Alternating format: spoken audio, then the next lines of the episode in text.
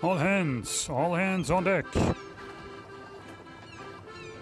Der Highcutter Podcast. Der Podcast mit Geschichten und Infos vom Highcutter Hansine und der Highcutter Szene.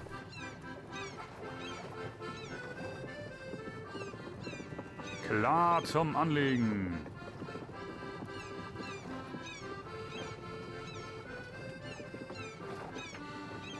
Ruhe an Bord, der Podcast fängt an. Das Band läuft. Herzlich willkommen zu einer neuen Ausgabe des Highcutter Podcast. Wie immer, hier ist der Stefan. Hallo. Und mir gegenüber sitzt der. Ihr wisst es ja schon, gegenüber sitzt er nicht, aber hier aus dem Rheinland wie immer euer Markus. Hallo in die Runde. Äh, wir hoffen, euch geht's gut. Und wir haben heute mal wieder ähm, keine Kosten und Mühen gescheut und sind mit der großen Angel und dem Kescher losgezogen und haben einen tollen Gast äh, einfangen können. Und äh, magst du ihn vorstellen oder ich, äh, Stefan? Ja, er hatte ja schon so ganz kurz Hallo gesagt, äh, hat sich schon quasi geoutet. Herzlich willkommen, Achim Dunker. Danke für die nette Einladung und die, das schöne Opening. Und äh, wer Achim Dunker nicht kennt, Achim Dunker ist Skipper, Filmemacher und Autor. Und er wird uns natürlich gleich ein bisschen was erzählen. Wir werden ihn natürlich wie immer ausquetschen. Ihr kennt das ja schon ähm, von unseren anderen Pro Protagonisten, die wir so eingeladen haben. Und äh, wir sind natürlich schon ganz gespannt, was der Achim uns so alles berichten wird. Der hat nämlich ganz tolle Geschichten drauf. Und vor allen Dingen die Sendung, die wird richtig spannend werden, weil Stefan, wie fährt man denn ein Segelschiff so ganz ohne Maschine? Also eins, was so gar keine Maschine hat. Aber ja, da, Segelschiff sagt es doch schon, oder? genau, und da haben wir den Spezialisten, den Achim da. Der hat das nämlich jahrelang gemacht und da werden wir heute mal ein bisschen drüber sprechen. Ja, Achim, herzlich willkommen nochmal. Dann äh, wollen wir dich einfach mal ausquetschen. Erzähl mal was so zu deiner Person, damit die, die Menschen, die uns so zuhören, mal wissen, mit wem sie es ja, danke erstmal für die Einladung. Ähm, du hast ja schon drei Traumberufe genannt oder drei Traumtätigkeiten. Ich bin von Haus aus ähm, äh, Fotoingenieur, ähm, arbeite als Filmemacher und äh, habe mal angefangen, Bücher zu schreiben. Und äh, dann hatte ich eine Situation bei einem Segelboot, wo ich dann dachte, ach, das Thema ist ja mehr als nur eine kurze Anweisung. Da schreibst du auch ein Buch drüber. Und dann habe ich also nicht nur Filmbücher geschrieben, sondern ähm, drei Bücher über Hochseesegeln. Eins darunter heißt, das war das erste, Segeln ohne Flautenschieber. Und da habe ich mich dann also auch literarisch oder schriftlich mit dem Thema Segeln mit einer großen Segelyacht, die keinen Motor ähm, hat, auseinandergesetzt. Und äh, so ist die ganze Sache dann gekommen. Also ich könnte jetzt, müsste dich euch fragen, oder ich brauche euch nicht zu fragen, ich könnte sagen, so, worüber wollen wir reden? Über Filme machen oder über Autoren oder über Segeln? Aber ich weiß die Antwort nee, natürlich. Wir, wir reden jetzt mal hier weniger über Filme machen, wobei Segelfilme ist natürlich auch ein interessantes Thema, aber reden wir mal ein bisschen über das Segeln an sich und über ähm, die Problematik, wenn man keine Einbaumaschine hat oder wenn man keinen Motorantrieb, keine eiserne Fock hat, im äh, Besonderen. Und du hast im Prinzip ähm, ja jahrelang die Anita, vielleicht ein oder andere wird das Schiff kennen, ähm, gesegelt. Und äh, erzähl uns mal ein bisschen was über die Anita. Was, was ist das überhaupt ähm, für eine Konstruktion? Äh, wann ist es gebaut worden? Wo kam es her? Ist das ein Klassiker? Ist das was Modernes? Aber modern ohne Motor? Fragezeichen. Äh, das ist ein, eine 12 Meter Rennjacht. Ähm, wenn man jetzt denkt, oh, das ist ein 12 Meter Boot im Sinne von der Länge, äh, dann muss ich sagen, nein, das stimmt nicht, sondern äh, man hat ähm, Renn, äh, Vermessungsformeln mal entwickelt, die gibt es heute auch noch immer, und ähm, wo man verschiedene Bootsgrößen äh, implementiert hat, Länge, Gurtmaß, also wenn man so ein, so so ein Leine mal um den Rumpf schwingt, äh, Freibord etc. etc. auch. Und dann muss am Ende dieser Formel muss 12 Meter rauskommen. Diese Schiffe sind ähm, knapp 22 Meter lang, also mal so eine Größenordnung machen, sind reine Rennjachten, ähm, die ihre Blütezeit äh, längst hinter sich haben, aber immer noch hervorragende Klassiker sind und wirklich schöne Boote, wie man sich so ein langes, schlanke Segelyacht vorstellt. Und davon sind vier Stück in den 30er Jahren so gebaut worden, 1938. Drei haben überlebt. Ähm, die drei sind alle von A und R gebaut worden. Ähm, so. Also wer es nicht weiß, eine Habe viert, King und Rasmussen. Ne? Ja, also, genau. da, also wir reden heute mal nicht über die schweren Kutter, sondern wirklich über die schnellen, schlanken, ähm, majestätischen Yachten. Rennjachten, ja, genau. Ne? Äh, ich glaube, für, die, für eine Olympiade oder irgendwie sowas wollte man die machen, haben die gemacht. Ähm, und das war noch die Zeit, als der Eigner äh, im Yachtclub saß und mit dem äh, Fernglas das Schiff beobachtet hat. Also der Eigner ist da nicht mitgefahren. Man hatte äh, damals äh, Industrielle angesprochen. Ähm, äh, einer war Esberger, der eine Reederei hatte. Zweiten weiß ich jetzt nicht mehr. Und, der, und einer derjenige war die Margarinefabrik Rau. Walter Rau, die bekannte Marke, wenn ihr mal beim Supermarkt guckt, dann seht ihr da Flora oder so. Das ist noch von den, von den Nachfahren von diesem äh, Margarinefabrikant. Weil der hatte eine, Wa äh, Walfangflotte und da haben sie denen gesagt, hör mal, wenn du eine Walfangflotte hast, dann brauchst du auch so eine Yacht. Ne? Und dann haben die die äh, äh, dann gemacht. So. Und, äh, Okay, also das heißt, ja, das ist ja eigentlich befohlen worden, also nahegelegt worden mit ein bisschen Nachdruck, ne? von wegen, hör mal, du bist doch, ne, jetzt Ja, mach doch mal mit ist- hier, ne? Also du machst die- doch jetzt mit, ne? genau, das ist, ich weiß es nicht, wie es war, aber wir stellen uns mal so vor, das ist die Geschichte, die da immer Okay. kolportiert wurde. So, Ja. Also so eine, äh, Renn, so eine Rennjacht kann man sich ungefähr so vorstellen wie die früheren America's Cup Segler, ne? Oder waren die noch größer? Nee, nee, nee, nee, nee. Also äh, ganz, ganz früher, die ganz großen, das sind die J-Class, die waren so zur Ersten Weltkrieg, Ja. so mit Kaiser Wilhelm und so.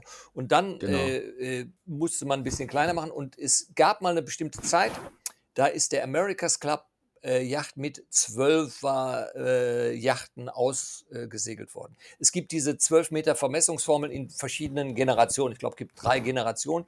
Äh, Heti ist auch nochmal so ein Name. Das ist ein Beispiel für die erste Generation von 12 Meter Rennjachten. Die sehen ein bisschen anders aus. Ähm, will da jetzt nicht zu tief einsteigen. Und dann gibt es noch eine dritte, dritte äh, glaube ich, Generation. Ich bin mich jetzt da nicht so aus dem Fenster legen. Die sehen dann auch wieder so aus. Aber wir haben so das Mittelstück. Anita ist so das Mittelstück. Ne? Ähm, Mhm. so, äh, im Grunde genommen ein Mast. Also, wenn man jetzt sagen würde, zu einem kleinen Kind, mal mal ein Segelboot, wie stellst du ein Segelboot vor? Und das malt dann so auf, so einfach so einen schlanken Rumpf mit einem Mast drauf, das ist ein Zwölfer. So kann man sich den vorstellen. Also, das ist jetzt Okay. bisschen- also nicht so ein kompliziertes Schiff wie eure Hansine oder wie ein Gaffel oder irgendwas, sondern einfach ne, dreieckiges Segel, fertig aus. Ne? Kein Bugsprit, nix, so zack. Ne? Ähm, dann äh, ganz kurz noch die Geschichte. 39 wissen wir alle, kam der Krieg. Das heißt, die wurden dann äh, äh, eingemottet oder wie auch immer, aufgepallt oder was auch immer. Die drei Schiffe existierten dann, äh, oder alle vier existierten weiter. Die von Burmester, äh, Ashanti, die Zwölfer, die die schnellste gewesen sein soll, sagt mir Leute, die die schnellste Mhm. gewesen sein soll. Also die besser als die, das hört jetzt kein A und R-Fan gerne, die besser gewesen sein soll als die A und R, man weiß es nicht, ist Mhm. verbrannt. Und die drei haben überlebt. Davon hatte dann die Bundeswehr ähm, die Ostwind und die Westwind genommen. Also irgendwann sind die dann versteigert worden.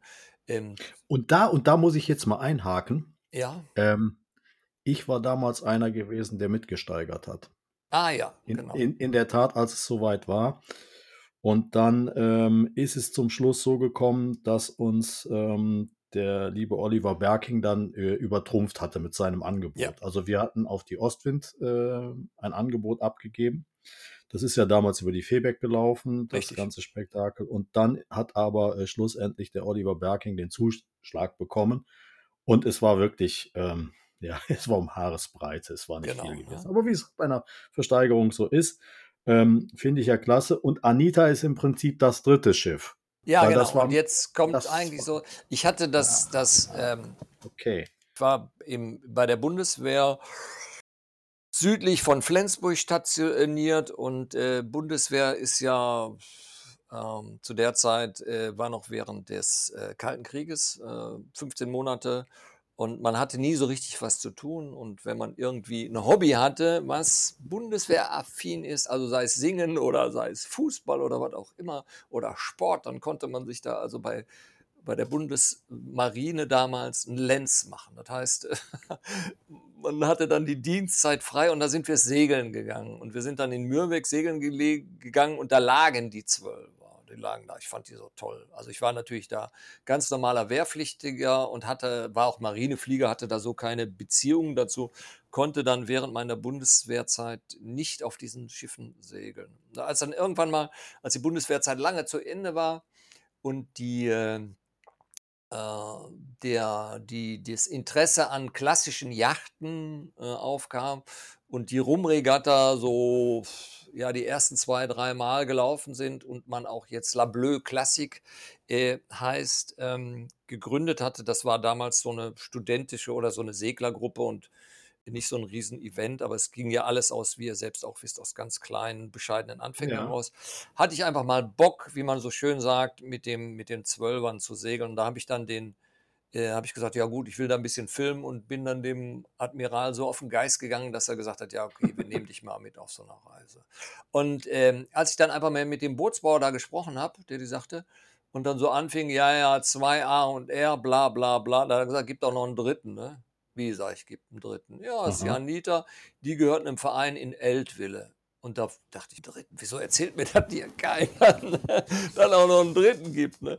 Und man muss dazu wissen, Anita war in Deutschland tot, ja, sehr, sehr unbekannt. Sehr, sehr unbekannt. Weil die haben zu dem Zeitpunkt schon Reisen gemacht, wo du dann sagst, oh, hauer, hauer, hauer. Die sind mit diesem Schiff im, im Frühjahr raus und im, im Herbst wiedergekommen und haben dann also irre Reisen gemacht. Äh, bis nach, damals nach Island und ich weiß nicht was. Und eine frühe Reise, wo ich nicht dabei war, nur mal so als Beispiel, da kam der, der, Island, der deutsche Botschafter in, in Island auf, aufs Yacht, weil die waren einfach da, war noch zu dem Zeitpunkt äh, sehr, sehr ungewöhnlich, also in den 60er Jahren schon. Also, und äh, da dachte ich, ach, ruf da mal an. Ne? Und habe mich natürlich nicht, mich hat das Schiff interessiert, aber ich habe mich überhaupt nicht getraut mitzufahren und habe dann da angerufen und dann sagte dann so ein ähm, älterer Herr zu mir, ja, wo, wollen Sie mitfahren? Und dann, das war so im Frühjahr und da dachte ich, müsste da, ich weiß nicht, was für, für äh, äh, Auflagen machen, dass die mich Ja. mitnehmen. Ne? Und äh, stattdessen ist es ja genauso wie bei euch, äh, wenn euch einer anruft und sagt, hör mal, ich will mitfahren, den lasst ihr ja nicht von der, vom Haken mehr. Nee, da schmeißen wir direkt das Netz drüber. Genau, ne? Das ist ja nicht so, wenn man so als, als Außenstehender, als Außenstehender so ein tolles Schiff sagt und sagt, da würde ich gerne mal mit und dann sinkt man so in seinen Ja. Schuhen so ein und traut sich da nie hin, weil die sagen, ja, boah, die haben ja alle tolle Leute und ich habe ja keine Ahnung und kein Geld und nix und so, ne? Mich Ja. würden die nie mitnehmen, ne? Und eigentlich ist es genau andersrum. Dann sagt man, Mensch, da kommt einer und will mit. Ja, natürlich nehmen wir den mit. Da rollen wir sogar noch einen roten Teppich aus. Ne? Und der sagte dann zu mir, klar, sofort, ja, kannst du mitkommen. Zack. Ne? Dann bin ich da als Deckshand mitgefahren. Und Aber äh, ja, Achim, Entschuldigung, dass ich da unterbreche. Äh, wo hat denn das Schiff zu dem Zeitpunkt gelegen? Wenn du sagst, das war ein Verein aus Eltville gewesen? ja, Ähm, in Travemünde. Travemünde. Und zwar hat es jahrelang Ah. gelegt bei der Schle Schlichting-Werft. Das ist jetzt das Gelände von diesem Altenheim Rosenheim, also da am Prival gegenüber. Ah, und, ist, okay. und ist dann äh, zur Baltica gekommen. Mhm. Zur Baltica Werft. Da hat die dann gelesen und man ging dann raus ähm, und hat dann eigentlich schon von daher auch immer Kett- Kettenturns gemacht. Weil das Problem, da kommen wir gleich nochmal drauf, ist natürlich, oder die Herausforderung, kein Problem, die Herausforderung ist natürlich die Motorlosigkeit. Ne? Dass wenn Ja. man erstmal weg ist, äh, dass man dann ja erstmal weg ist. Da kannst du nicht so schnell irgendwie äh, agieren. Ne? Mhm. So ist die Also das- ganze das- Geschichte entstanden, ja.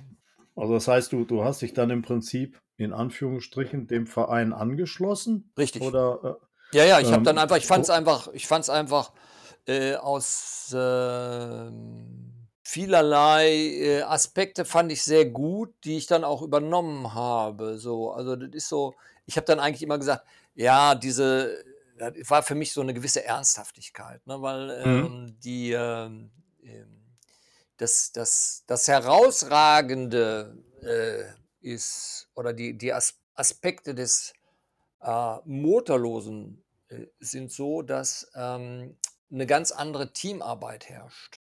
Ne? Ja. Also, dass man sagen kann, man, man ist äh, auf ein Team angewiesen und man hat äh, ganz, kriegt ein anderes Verhältnis zur Zeit. Also, es ist eben nicht so, äh, wir waren dann zum Beispiel Kalkgrund, das ist ja da vor Flensburg da, ne? irgendwie an einem Sonntagmorgen. Hm? Und äh, ja, dann ging der Wind weg ne? und wir lagen da. Ne? Dann äh, kamen dann die anderen Segler an und haben gesagt, oh, wir, gu wir gucken uns mal das tolle Schiff an. Wieso liegt das da? Ne? Und dann äh, war ich dazu auserkoren, dann zu, zu stehen und zu schreien, fahr nicht über unsere Lokleine. Äh, und die haben dann natürlich nicht verstanden, sind noch näher gekommen, wobei dann die, die ähm, äh, Problem der Lokleine dann noch gravierender wird. Also für die, die sich da nicht in der Seefahrt auskennen, ist, ich, hab, ich sage, ich habe auf einem Schiff segeln gelernt. Das einzig elektrische Gerät, was wir an Bord hatten, war die Petroleumlampe. Und, und die, äh, die äh, ja, das ist so ein bisschen, wenn du keinen Motor hast, dann musst du dir überlegen, wo kriege ich den Strom her? Das ist natürlich auch nur so ein kleiner Nebeneffekt. Ne? So, Ja. ähm, so, aber ein Aspekt war, dass wir da natürlich so einen Walker-Schlepplot hatten. Das muss man sich Mhm. vorstellen wie ein kleiner Propeller und der hängt an einem Seil und den schmeißt man raus. Und je schneller sich der, der dreht und das über eine rotierende Schnur, quasi wie ein Dosentelefon, wird das auf so ein Anzeigegerät äh, übertragen. Und Das also zeigt dann die Knoten an und gleichzeitig ist so ein Zählwerk drin, was dann die, ähm, die zurückgelegten Seemeilen durchs Wasser zeigt. Ne? Mhm. Und wenn man äh, äh, kein, keine elektronische Navigation hat, die damals auch noch nicht erfunden war, muss man dazu sagen, äh, musste man natürlich immer gut mitkoppeln und alle Stunde dann die abgetragenen Seemeilen eintragen etc. Also ganz klassische Mhm. Seemannschaft, die man heute beim Sportbootführerschein See noch lernt, aber wo dann jeder fragt, ja, was soll ich denn damit? Ne? Was, was soll das denn? Wo, wofür denn? Ne? Ich habe doch hier so einen fetten Pa- Kartenplotter gekauft. Ja. Ja, da ist genau, doch alles genau. drin in dem Ding. Da Oder Stefan? ne, Ja. Was soll Ja. das dann? Ne? Was ist das dann für eine Quatsch? Ne? Also so haben wir Genau. das gemacht. Also es war einfach ganz einfach nötig dabei. So. Aber jetzt nochmal zurück auf diese Situation da in Kalkgrund. Ja, dann kannst du sagen, so, äh, ja, was denn jetzt, ne? Wenn du jetzt irgendwie einen Termin hast, sagst, oh ja, heute Abend sind wir dann irgendwo da in, in Bagenkopf oder was auch immer, in der Kneipe noch einen trinken und so, ist nicht, ne? Dann hast du drei Mhm. Stunden Flaute oder vier Stunden Flaute und dann kommt Wind und dann so. Und ich fand klasse, du hast deine Wache, ne? Und sagst du dort, ach, jetzt haben wir keinen Wind, naja, gut, jetzt haben wir dann 8 Uhr, zwei Stunden, dann gehe ich auf Koje und dann sollen die anderen sich hier amüsieren, ne? So. Ja. Und, äh, das ist etwas, was, äh, was es so nicht gab. Also ich habe vorher auch Klassiker gesegelt, also wie gesagt auf der Rumregatta und solche Sachen, aber dann haben wir immer der Jockel angeschmissen ne? und das geht dann nicht. Ne? Also das ist so eine, so eine Geschichte, die gibt so ein anderes Verhältnis. Ne? Also mir ist dann mal vor Tromsø passiert, ähm, da es ein paar Anekdoten. Eine Anekdote war, da lagen wir so 200 Seemeilen oder 300 Seemeilen so vor der Küste ne, und wollten nach, äh, ja, war ein interessanter Turn. Ne? Also wir wollten eigentlich nach ganz Nordnorwegen und da sagte ich, wir sind von Bergen aus gestanden, haben gesagt, ach, der Wind gegen an ist scheiße. Weißt du was, wir fahren erstmal von, von Bergen aus rüber auf die Shetlands nach Lörvik. Das sind so, Mhm. weiß nicht, 200 Seemeilen oder was. Ne? Da ist halt Bier billiger. Ne? Da bunkern wir erstmal Bier und fahren dann hoch. Ne? Dann haben wir dann gemacht. Und dann lagen wir, war immer noch so Flaute. Ne? Und dann kam die Rain, ja, dann kam, waren wir erst äh, in einem, äh, kommt da so ein Ölbohrfeld, ne? Und dann wieder so durch dieses Ölbohrfeld, ne? Lagen wir davor, ne? Und dann kam Funkspruch, ne? Äh, hör mal, was macht ihr denn da, ne? Also ich sag das jetzt mal in Rheinisch, wäre das hier natürlich anders, ne? Ja, sag ich, so ein, da, da fährt ja immer so ein, so ein Versorger rum, der nur da aufpasst, wenn einer, ähm, ne, wenn da einer mal irgendwie äh, irgendwo vordengeln, dann könnte der den abschleppen oder was auch immer. Ne? Und dann sagte ich, nee, wir haben keinen Motor und jetzt warten wir auf Wind. Ne? So, fünf Minuten später oder zehn Minuten später äh, rief der wieder an, ne? ja, ob er uns denn schleppen dürfte. Ne? Da sag ich, ja klar, Mhm. kannst du uns schleppen, ne? Bring Eis mit. Sag ich, wir haben auch kein Eis, ne? Für einen Drink. ja, da hat er uns am Haken genommen, ne? Und dann sage ich, ja, hier, ne, sch- schlepp uns mal so lange, wie du willst. Und dann hat er uns am Haken genommen und uns dann durch dieses äh, Bohrfeld da geschleppt und mittendrin meinte er dann, ja, äh, ob wir denn mal sein Schiff sehen wollen, ne? Das Ja. Eis wäre auch jetzt fertig. Ne? Ja, und dann hat er uns dann die Mannschaft ausgebotet, haben wir den, den Schlepper besucht, besorgt. Und dann hat er uns dann äh, bis zum Ende, war interessant, dann haben wir uns dann äh, bis zum Ende von diesem Öldings da, Feld da geschleppt und hat uns dann wieder weitertreiben lassen. Ne? Jo, ne? Mhm. Da haben wir dann nochmal weitergetrieben. Ne?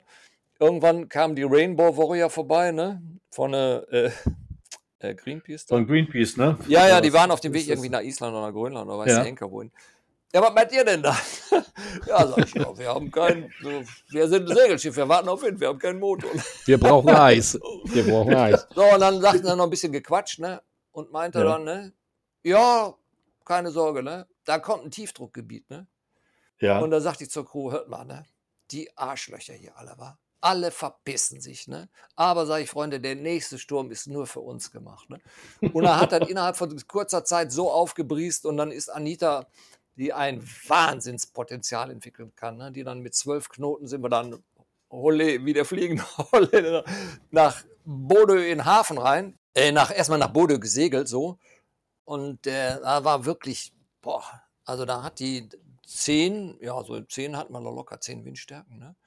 Ob wir in Böen 11 haben, weiß ich nicht. Aber da hat es richtig unter, unter Sturmsegel, da sind wir da äh, gesegelt. Und als wir dann in Bodø haben, waren, wir- war ein schönes Schild hier, ne, sechs, sechs Kilometer, glaube ich, darf man da noch reinfahren, Hafen. Ne?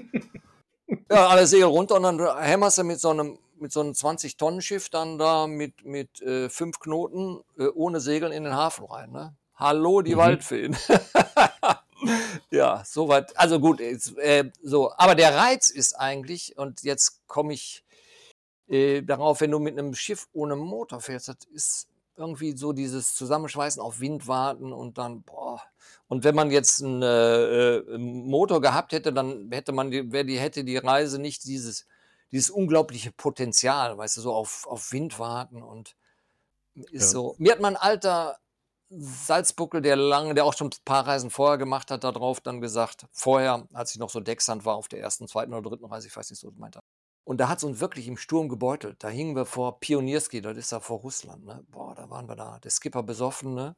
Ähm, mhm. äh, völlig unfähig, da das Schiff zu führen und auch richtige Segelmanöver zu machen. Und wir konnten, haben die Segel nicht mehr reingekriegt, weil es schon zu stark geblasen hat. Da hat es uns dann Ja. wirklich, wirklich, wirklich äh, arg gebeutelt. Und er meinte nur, wenn Schiff das Mo einen Motor hat, dann ist das Beste weg. Und das stimmt.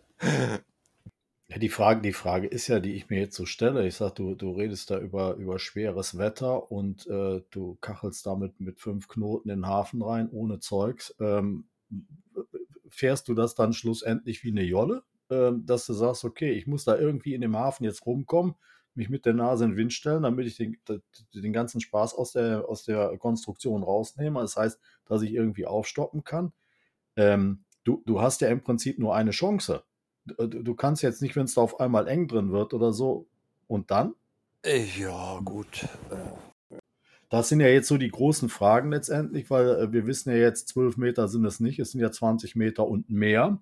ja, ja. Ähm, äh, was passiert dann da? Also ich meine, wir, wir kennen das ja nur von der Hansine her. Jetzt ist das, jetzt kann man sagen, gut, das ist ein Arbeitsschiff, das ist auch schwerer. Äh, ich kann es mir nur schwer vorstellen, den Gaffelsegler dann irgendwie mal kurz rumzudrehen, weil das kann er nicht. Das, da alleine schon vom Ruderausschlag, von dem, um das Ding überhaupt rumzukriegen, äh, das passt alles nicht. Und äh, jetzt gerade diese Vorstellung zu haben, okay, ich komme jetzt da an, ich habe schweres Wetter und das, das Schiff ohne Bruch irgendwo festzukriegen. Hm. Ja, das muss sie ja nicht, muss sie ja nicht, muss sie ja nicht festkriegen. Also ist ja schon mal so.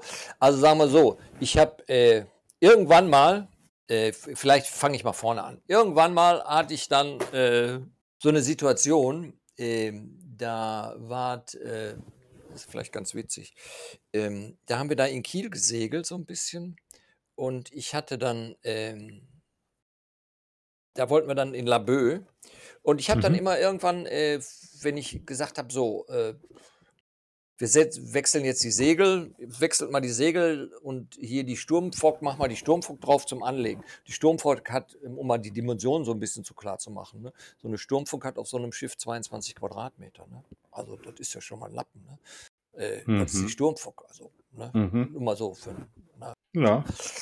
Und ähm, das Problem war folgendes: Die Crew hat die, die, äh, die Segel nicht runtergekriegt. Ich stand am Ruder und äh, wir haben da so ein bisschen hm, uns im Fahrwasser rumgedrückt. Da kam von hinten so ein Kümo, der hat dann noch ein bisschen Hubkonzert gemacht. Ne? Also äh, war schon eine Situation, die so nicht so gut war. Naja, lange Rede, kurzer Sinn. Ich habe dann, äh, sind wir dann natürlich gut reingekommen. Und dann habe ich so ein Feedback gemacht, ne, so in jedem Mal, äh, ne, was war gut, was war schlecht und so, ne. Und alle haben gesagt, nee, war ein toller Segeltag, super. Ne? Und dann äh, Mhm. äh, drei Monate später hatte ich dann so eine Mitseglerin, ne, mal wieder getroffen. Da sage ich, und segelst du mit mir mit? Da sagt die zu mir, du spinnst wohl, mit dir nie wieder. Das war ja wohl so eine Scheiße, die wir da gemacht, die ihr da gemacht habt. Ihr habt gar keine Ahnung, hat mir richtig lang gemacht. Ne? Und da habe ich dann die Mhm. Kumpels gefragt, ne? Da sag ich immer, war das so? Und die, ach was, Frauen, hör mal. Außerdem, außerdem war die scharf auf dich und du hast die links liegen lassen. Ne? Da dachte ich mir, schöne Freunde, hättest du mir mal einen Tipp geben können.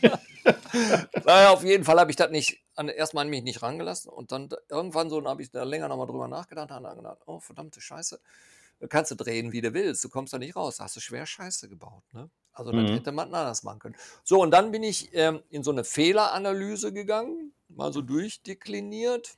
Wo ist denn der entscheidende Fehler jetzt passiert? Ne? Mal alles, so eine ganze Fehlerkette durchgemacht. Und dann kam ich Ja. auf den Punkt darauf, dass die Fehlerkette eigentlich schon äh, in, der, in der Einweisung lag, dass ich meine Crew nicht richtig eingewiesen habe. Das war der erste. Und äh, der zweite war, der entscheidende Fehler ist, dass der Skipper am Ruder stand. Und seitdem habe ich ganze Turns gesegelt als Skipper, wo ich nie ans Ruder gegangen bin. Ist nie was kaputt gegangen. Mhm. Äh, aber ich hatte dann so eine Segelanweisung und hatte dann äh, 40 Seiten geschrieben oder so, was alles dabei ist. Dachte ich, oh, das sind, da habe ich ja gerade angekündigt, da dachte ich, oh, da machst du ein Buch draus. Ne? Und dann hatte ich Mhm. das, äh, die 40 Seiten und hatte dann, äh, äh, also die ganzen Punkte, was ich alles behandeln wollte, so ein Exposé gemacht, da ich vorher schon Filmbücher geschrieben habe, wusste ich, wie der Verlag so haben will. Und dann habe ich dann an den Palsteg Verlag geschickt.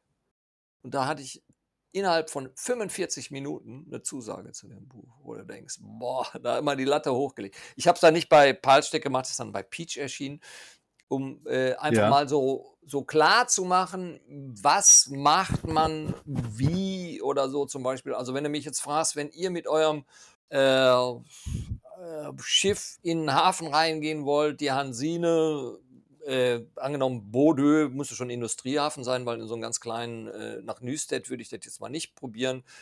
Ja, Nüstedt ist ja auch nicht das Problem, ist ein bisschen weit weg, aber wenn du jetzt von See kommst und du hast wirklich große Probleme damit rein, dann äh, fährst du in so einen großen Hafen rein und schmeißt einen Anker, Heckanker, Batsch und schreist Hilfe. Ende. Irgendeiner, irgendeiner wird sich schon für zuständig kommen und wird sagen, ja gut, ich nehme dich auf den Haken.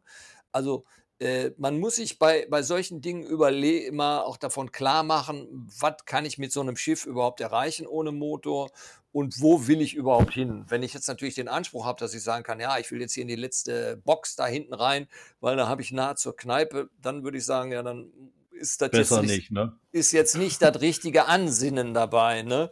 Ja. Ähm, aber äh, zum Beispiel, als ich erste Mal in, in, auf den Lörwigs war, ne, äh, ich habe so, also grundsätzlich muss ich dazu sagen, der Verein, den gibt es nicht mehr, die Segelkameradschaft Ostsee, äh, Mhm. äh, Gott hab sie selig, die haben mir eine sehr, sehr teure Ausbildung bezahlt. Also jetzt an dieser Stelle nochmal herzlichen Dank dafür. Das muss man schon sagen, weil ich konnte da schon äh, Dinge ausprobieren oder ich musste Dinge ausprobieren, ähm, die ich äh, und Methoden entwickeln, auf die, Ja. ja, die man so nicht gekommen ist. Aber zum Beispiel, wenn du kein, wenn du kein, kein äh, Motor hast, jetzt im Sinne von, oh, da ist ein Motor ausgefallen. Mhm. Ähm, das haben wir in, in äh, als wir zum, als sie zum ersten Mal nach Lörwick gesegelt sind, da haben wir so einen Sturmritt gemacht, äh, 36 Stunden rüber. Äh, und da hat Anita, glaube ich, sieben oder acht Knoten nur vor Top und Takel gelaufen, als wir da Sturmwechsel, Segel gewechselt haben. Und da kamen wir nachts an und da habe ich dann die Crew gefragt, sag mal, äh, was machen wir jetzt hier oder so? Ne? Wir können jetzt hier noch die Nacht rumhangeln oder wir gehen da vorne irgendwie auf Steine und dann haben wir noch mehr. Oder wir lassen die, äh, die Seenot kommen, ne? Wir die Coast Guard, ne? Und Mhm. sagen, die sollen uns reinschleppen. Ne? Und da haben alle gesagt, jo, machen wir, ne? Äh, die ganz besonders die Seekranken.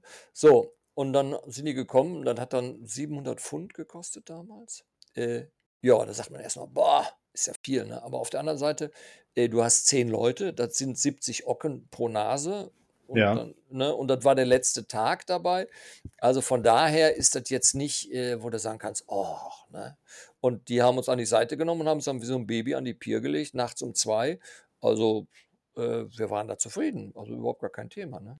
Mit, mit, wie viel, mit wie vielen Leuten seid ihr denn grundsätzlich so gefahren? Oder sagen wir andersrum. Äh, eine Stammbesatzung, die du für das Schiff brauchtest und ähm, dann habe ich das jetzt so verstanden, dass ihr auch Gäste an Bord hattet. Ist das richtig? Nein, nein, es war immer so, es war immer so, dass du, der Verein hat, ähm, Ah, oder die Regeln des Vereins waren so, dass der Skipper der Erfahrene war und da gab es einen Schifferrat. Also du musstest eine bestimmte Qualifikation haben als Skipper und Mhm. dann hattest du ein 1WO, dann war dann der, dein Co-Skipper und dann hast du noch so zwei, drei erfahrene Leute gehabt und die Rest waren alles neue Mitglieder, die dann auch Mitglieder im Verein waren. Also es gab jetzt nicht so, dass du da äh, so eine, Also so eine klassische Stammbesatzung und dann Gäste und so, das hatten wir nicht, sondern waren eigentlich, alle Also- haben das gleiche bezahlt. ein klassisches Vereinsschiff im Prinzip, äh, Ja. Vereinsgedanke und ihr habt keinen von der, sag ich mal so schön, von der Pier abgefischt, wie wir das so teilweise äh, natürlich machen, ähm, um äh, unsere Finanzen ein bisschen zu deckeln. Ja, doch, nachher haben wir so ein bisschen, manchmal schon. Also da waren dann auch Leute dabei, die, die äh, auf Anita angefangen haben zu segeln. Also ein Großteil Ah, meiner okay. Crew, Großteil meiner Crew, die waren dann, äh, die waren, mit denen segel ich heute noch. Ne? Also da, die, Ah, okay. die Wellen werden immer größer und die Geschichten werden immer bombastisch. Aber das waren ja dann, geht, ne? das waren aber dann logischerweise nicht die Stammbesatzung, das waren dann letztendlich Hands-on oder Ja, was? Waren das, ne? Ja, Decksend, Decksend. genau. Oder wie, Mhm. wie meine Freundin Birgit sagte, ich bin Drecksand. Ich bin gerne. Ne? Ja. Also wir hatten ja immer, äh, ja, jede, jede Anita-Reise, die ich gemacht habe, entwickelte sich irgendwie immer zu einem Abenteuer. Das kommt, ich meine, das, das, das kann man sich irgendwie vorstellen. Also wir können es wir können's nicht. Wir sind ja in der glücklichen Lage. Was heißt glückliche Lage? Äh, Ich finde das sehr spannend, äh, was du da gerade alles berichtest. Wir sind in der Lage, dass wir technisch ähm, in Anführungsstrichen für ein altes Schiff hoch ausgestattet sind, weil wir halt Gästefahrten machen, entsprechend äh, Ja, natürlich, klar. ne, ein Sicherheitszeugnis haben und so weiter. Wie war denn das bei Anita gewesen? Als Vereinsschiff ähm, ist die halt als, als Yacht gelaufen. Ja, natürlich, aber Also- wir mussten natürlich für die ähm, ähm, Zulassung? Ja, genau, danke für die Zulassung. Brauchte die natürlich so ein, auch so eine äh, Zertifizierung äh, des Genau. germanischen Leutes. Ne? Und irgendwann mal haben sie das versagt, haben sie gesagt, nee, jetzt ist sie so weit runter und dann wurde die dann wieder ähm, äh, restauriert oder renoviert oder refitted, wie es so heißt. Aber, Mhm. aber so als der, als der alte erste Verein, äh, da hat man keinen Motor eingebaut. Da war, war einfach klar, dass wir ähm, keinen Motor haben. Äh, wer ist auch als Yawl getakelt worden. Also ähm, ich Ja. hatte ja gerade was über Zwölfer erzählt, wie sich ein kleines Kind ein Segelboot vorstellt. So sahen wir nicht ganz aus. Wir hatten einen großen Mast und hinten noch so für die Experten außerhalb der Konstruktionswasserlinie einen kleinen Mast. Also wenn man den Mast nach unten verlängert, dann geht er Mhm. nicht ins Wasser, sondern ist, da ist noch Luft so da ein bisschen. Das Ja. nennt sich dann Yawl. Ne? Genau. Also, Keine Catch, sondern eine Yawl. genau, ja, ja, das Ja. ist so. Für die Experten jetzt mal. Hier. Mhm. Ah. Und äh, ich sag mal jetzt, ähm, du hast äh, gesagt, die Anita war wie die Ost- und die Westwind eine Rennjacht gewesen. Ja. Ähm, wie sah es denn jetzt da drin aus? Ähm, ich sag mal, wir, wir können jetzt nur von Hansine sprechen. Hansine, Fischereifahrzeug, bei uns ist auch, du hast es schon am Anfang benutzt, bei uns war es, äh, du warst der fliegende Holländer, bei uns ist offen Holland. Wir haben eine, eine Schottwand. Äh, was heißt, da ist eine Durchgangstüre ins Vorschiff, da schnarchen alle in den offenen Kojen und dann praktisch ähm, in der Messe drin, da schnarcht auch alles um den Herd Und rum. schnarcht keiner. Äh, äh, Nein. Naja, auf dem Holzschiff. Da war ich auf einem anderen Schiff. Ja, Auf einem, Holz, auf einem Holzschiff ist Sägen ja strengstens verboten. eben. Ja, jetzt weiß ich auch, Äh, warum wir immer undicht sind. Ja. Also ich kann mal sagen, wie sie, wie sie aussah. Also wenn du, wenn du, ähm, äh, wenn man so ein Schiff sieht, ähm, auch bei 22 Meter Länge, ähm, muss man natürlich zu sagen, dazu ist ähm, in, zu dieser Zeit wurden die Spitzen der Yacht noch ausgeführt. Also irgendwann ist man hinten gegangen, hat man hinten einfach abgeschnitten, das, was so lang ausläuft, so dabei. Ne? Also Mhm. vielleicht noch mal ein bisschen äh, Hintergrund äh, schiffsbautechnisch. Ähm, die, die, die Wasserlinie war begrenzt. Also die Wasserlinie ist das, wenn das Schiff liegt, äh, wo, wo, wo es also nass wird, wenn man das in der Länge misst. Und darüber Mhm. hinaus gibt es ja das Freibord und dann hat man ja vorne und hinten solche Überhänge so. Und von Ja. der Vermessungsformel ist dieses, dieser, dieser, äh, diese Wasserlinie definiert, so in Grenzen dabei. Und diese Überhänge braucht man dann, weil wir so einen hohen Mast haben. Im, im Kiel sind alleine 16 Tonnen Blei als Gegengewicht, ist so wie so ein Stehaufmännchen. Und wenn der Wind das Schiff dann auf die Seite legt, dann äh, verlängert sich die Wasserlinie. Also das heißt, so ein Genau, Schiff muss ja. immer eine bestimmte Krängung haben für die Nichtsegler. Also wenn es dann auf der Seite liegt, dann spricht man von Krängung. Und so ein, so ein Zwölfer hat eine extreme Krängung. Ne? Also der ist dann schon, das, ist schon ganz schön, liegt ganz schön auf der Backe. Ne? Also dann für die, für die Neulinge war schon mal eine Herausforderung, ne? wo du sagen kannst, ey, ey, ey, ey. Und wir alten Hasen haben dann oben immer gesessen und hatten eigentlich äh, die, die Neulinge dann be- mit, mit Argusaugen beobachtet, dass sie da nicht so frei rumtouren, weil das ist extreme Strecklage hat das sofort so ein Schiff. Ne? Also legt sich sofort auf die Seite. Ne? Schon über- bei über- gering. Ne? Über wie, viel- über wie viel Grad reden wir denn da letztendlich? Also wir sind jetzt wieder mit dem Arbeitsschiff unterwegs und sagen, naja, also bei 10, 12 Grad, da soll es dann mal aufhören, da werden wir, langs werden wir zu langsam. Ne? Also auf der, auf der Weltmeisterschaft 2015 so ähm, habe ich, äh, da schätze ich mal so auf 45 Grad haben wir da gelegen. ne? Also bei Anita nicht ganz so viel, aber wir haben den zweiten Relingsgrad durch Wasser gezogen. Also das ist schon mal eine, eine, eine Menge. Äh, so, und äh, da hatte ich so ein Déjà-vu-Erlebnis, als ich auf der, da war ich ja schon ein alter Mann, als ich auf 2015 war, war ich ja nicht mehr der Neuling. Und da haben die, die Jungs, die, die da länger drauf waren, den alten Sack dann da äh, beobachtet. Und wenn irgendwann unten in den Wasserpass gefallen sind, dann haben die schon gesagt, nee, nee, nee, nee, bleib du mal hier oben, wir gehen mal da unten hin. Weil die wollten mich natürlich nicht aus dem Bach holen. Ne? Also wir hatten da schon Spaß. Wenn ich dann runtergeklettert, doch runtergeklettert bin, dann haben sie mir eine Hand gegeben, damit ich da wieder hochkam. Also wo ich dachte, ja, siehst du, das war vor 30 Jahren anders. Da habe ich da oben gesessen. Naja, gut, okay. Äh, äh, also der Aufbau ist, deswegen ist so, so eine klassische Yacht, das wollte ich eigentlich sagen, deswegen habe ich das gesagt, da ist für die Länge erstaunlich wenig Platz drin. Also wenn man das mit modernen Schiffen verkauft, dann kannst du sagen, auf 20 Meter hast du heute, ich weiß nicht wie viele Kabinen, wie viele Klos, Spülmaschine, Waschmaschine, alles Mögliche da drin. Ähm, so, eine, so eine klassische Yacht, man ist ja alles gebogenes Holz irgendwie so ein bisschen. Auch die Anita hat Stahlspanten, also Kompositbau, aber trotzdem Mhm. muss das Holz ja irgendwie da drum und Holz ist ja nicht endlos biegbar, so wie jetzt Nee. Kunststoff, was so drüber ist. Deswegen, genau wie bei der Hansine auch, man muss ja immer nur irgendwie so eine Biegung kriegen dabei. Ähm, äh, daher resultieren diese Formen eigentlich so dabei. Und das bei so klassischen Yachten auch nicht so. Wenn man jetzt mal von vorne durchgeht, da hatten wir ganz vorne die, die Segellast mit dem Anker, die war schön nass. Dann hat die Vorschriftcrew da geschlafen, vier Kojen drin in, zwischen diesen Mhm. nassen Segeln. Mhm. Äh, Da muss man schon begeistert sein, um dann da zu liegen. Aber da haben wir dann, und vor allen Dingen, ähm, Anita ist ja schlankes Schiff. Das heißt, wenn die äh, auf so Sturmrücken, äh, macht die in der Welle zwei, drei Meter. Ne? Also da geht Mhm. das ganz schön rauf und runter. Da machst du, fährst du die ganze Nacht Achterbahn. Und Ja. äh, die dünne Holzwand ist auch im schweren Wetter. Äh, alter Freund, der damit nach Amerika gesegelt ist, die sind auch in heftige Stürme reingekommen. Der meinte, da hat er das so Gefühl, als wie in einer Konservendose zu sein und so Riesenhauen so mit Hämmern von außen auf das Schiff. Ein Getöse und ah ja, alles so. Und dann kommt das Mittelschiff, da sind dann vier Kojen drin gewesen, eigentlich war ganz nett. So, und dann hatten wir, den, danach kam dann der Salon. Im Salon hat nie jemand geschlafen, eigentlich fand ich ganz gut. Dann haben wir freigehalten. Dann ist der Niedergang, wo man runterging. Unter dem Niedergang ist ein Mhm. Klo gewesen für die gesamte Mannschaft. Gegenüber ist die Kombüse. Und dann gab es hinten ähm, die sogenannte Eichnerkammer. Da hat dann der Skipper geschlafen mit, der, mit dem 1WO. Oder je nachdem, wie die Crew ähm, dazu aufgeteilt hatte. Ne? Ja. Also, um mal so äh, zu sagen, da auf diesem einen meiner äh, Turns nach Norwegen, wo uns auch der Sturm da ein bisschen gebeutelt hatte. Ähm, da es ein Holzschiff ist, läuft da immer irgendwo Wasser rein. Ne? Also kommt von oben. Völlig überraschend. oben. Ja, ja, man weiß nicht, woher kommt. Ne? Das kommt vom Schnarchen, Und, ne? äh, dann hatten Ja, genau. wir mit dem 1WO hatte ich dann hinten nur noch eine trockene Koje und einen trockenen Schlafsack. So, so ein bisschen. Mhm. So, also, Mhm. oder zwei trockene Schlafsäcke und aber nur noch eine trockene Koje. So.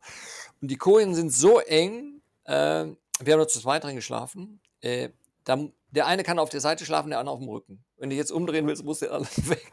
Ja gut, dann ist natürlich wieder ne, kompletter Alarm angesagt. Und ne? dann war, nö, das war eigentlich ganz gut, weil mein, mein, mein 1WO war ein kleines, zierliches Mädchen.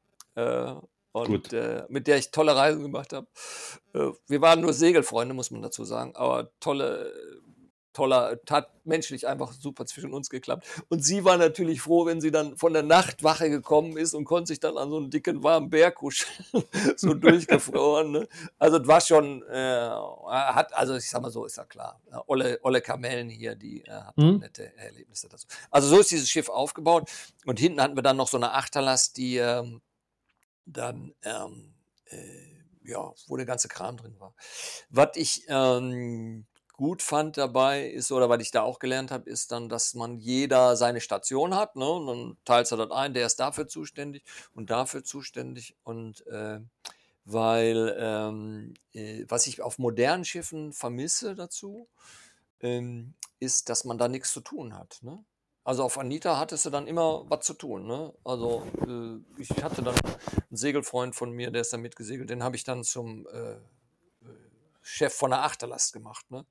Mhm. Meinte dann zu mir, oh, ich dachte, als ich das gemacht habe, ich habe dich gehasst, dachte ich, der Arsch. ne? aber danach meinte er zu mir, ja, ich habe ich aber gelernt, den Leuten zu sagen, aufzupassen, dass sie alles so, die Fender und Festmacher kennt ihr ja auch und alles, was da rein muss und raus muss und so, immer, dass das dann ordentlich gestaut ist. Ne?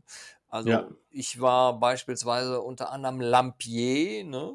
Also ich war dafür vor zuständig äh, für die ähm, äh, Schiffsbeleuchtung da, weil wir hatten natürlich Petroleumlampen, das muss man schon sagen. Das ne? Hätte ich nämlich jetzt gefragt, weil du, du hast ja keine Maschine und Nee. ähm, ähm, ich sag mal, gekocht habt ihr vielleicht mit Gas, Petroleum, Gas. mit, mit, ne? oh, Mit Gas. Gas. sogar.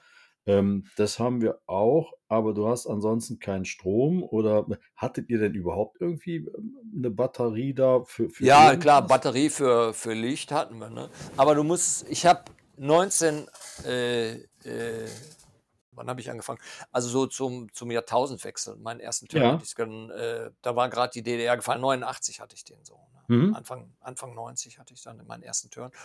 Und da lebte ja natürlich noch die ganze Kriegsgeneration, ne? Also Leute, die Mhm. dann so, ne? Die dann so eigentlich noch, äh, hast du immer viel, viel äh, äh, Geschichten von der Kriegsmarine gehört. Die waren da alle noch da drauf, ne? So. Mhm. Und die haben natürlich gelernt, sich im Dunkeln an- und auszuziehen. Weißt du, wenn, wenn, du, Ja. da, wenn du da eine Lampe angemacht hast, für die war immer Fliegeralarm. Ah, Also okay, direkt dann, einen eingefangen, ne? Ja, nee, hier, was, bist verrückt, Licht anmachen, ne? Alles im Dunkeln, so, ne? So mhm. ein bisschen, ne? Und äh, dann, wenn du siehst, wie die gesegelt sind, die haben da nie eine Rettungsweste angezogen. Also auch bei den Schräglagen nicht. Eine Hand für und äh, gesoffen ohne Ende.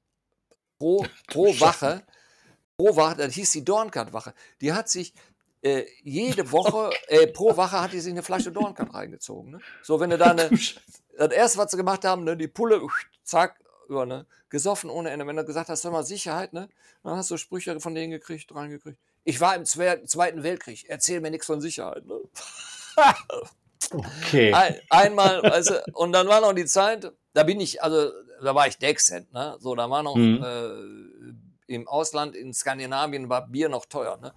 Da Ja. ist die Anita mit 1500 Flaschen Bier vorne im Vorschiff losgefahren. Weil die nächste, die nachfolgende Crew hat ihr Bier ja schon reingestaut, ne? Also für zwei Turns dabei. Ne?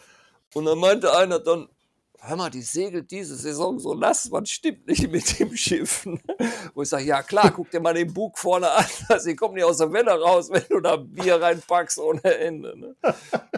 Ja, ja, also das aber heißt, gut, das, das, Olle Schiff war, war, war mit Bier durchgetrimmt gewesen, aber das sind halt genau Olle diese Kamellen. Anekdötchen im Prinzip. Ich meine, heutzutage äh, ist alles reglementiert und äh, ganz klar, äh, bei uns ist es halt so Safety First. Ähm, das sind auch Geschichten, ich denke auch, auf Hansine ist auch vor 30, 40 Jahren, da ist was anderes abgelaufen, wie das Ja, heute ja, ist. Klar. Und ähm, dann hast du immer noch den Unterschied, ob du jetzt äh, im Verein fährst, ähm, was nicht heißen soll, dass da weniger Sicherheit herrscht, aber ähm, oder äh, wenn du halt wie wir als Traditionsschiff dann ähm, teilkommerziell fährst, beziehungsweise fremde Menschen an Bord nimmst und den schönen Tag machen willst, da hast du keinen Bock drauf, dass auf einmal irgendjemand abends fehlt, ne, wenn du zurückkommst. Nein, nein, nein, Ähm, nein. Das sind, Äh, das sind halt alles Zeiten, weißt du, Achim, ich sag das ja auch immer so schön. Ähm, äh, komisch, warum leben wir noch? Früher hatten die Autos auch keine Gurte gehabt. Natürlich Ja. ist da früher etwas passiert, ja.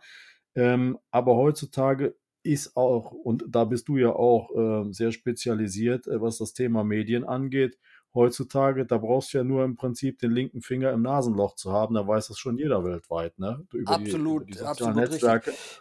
Apropos Nase, alles- äh, Hm? man sagte Ja. früher, man sagte früher, äh, man kann sich auch den Finger in der Nase brechen.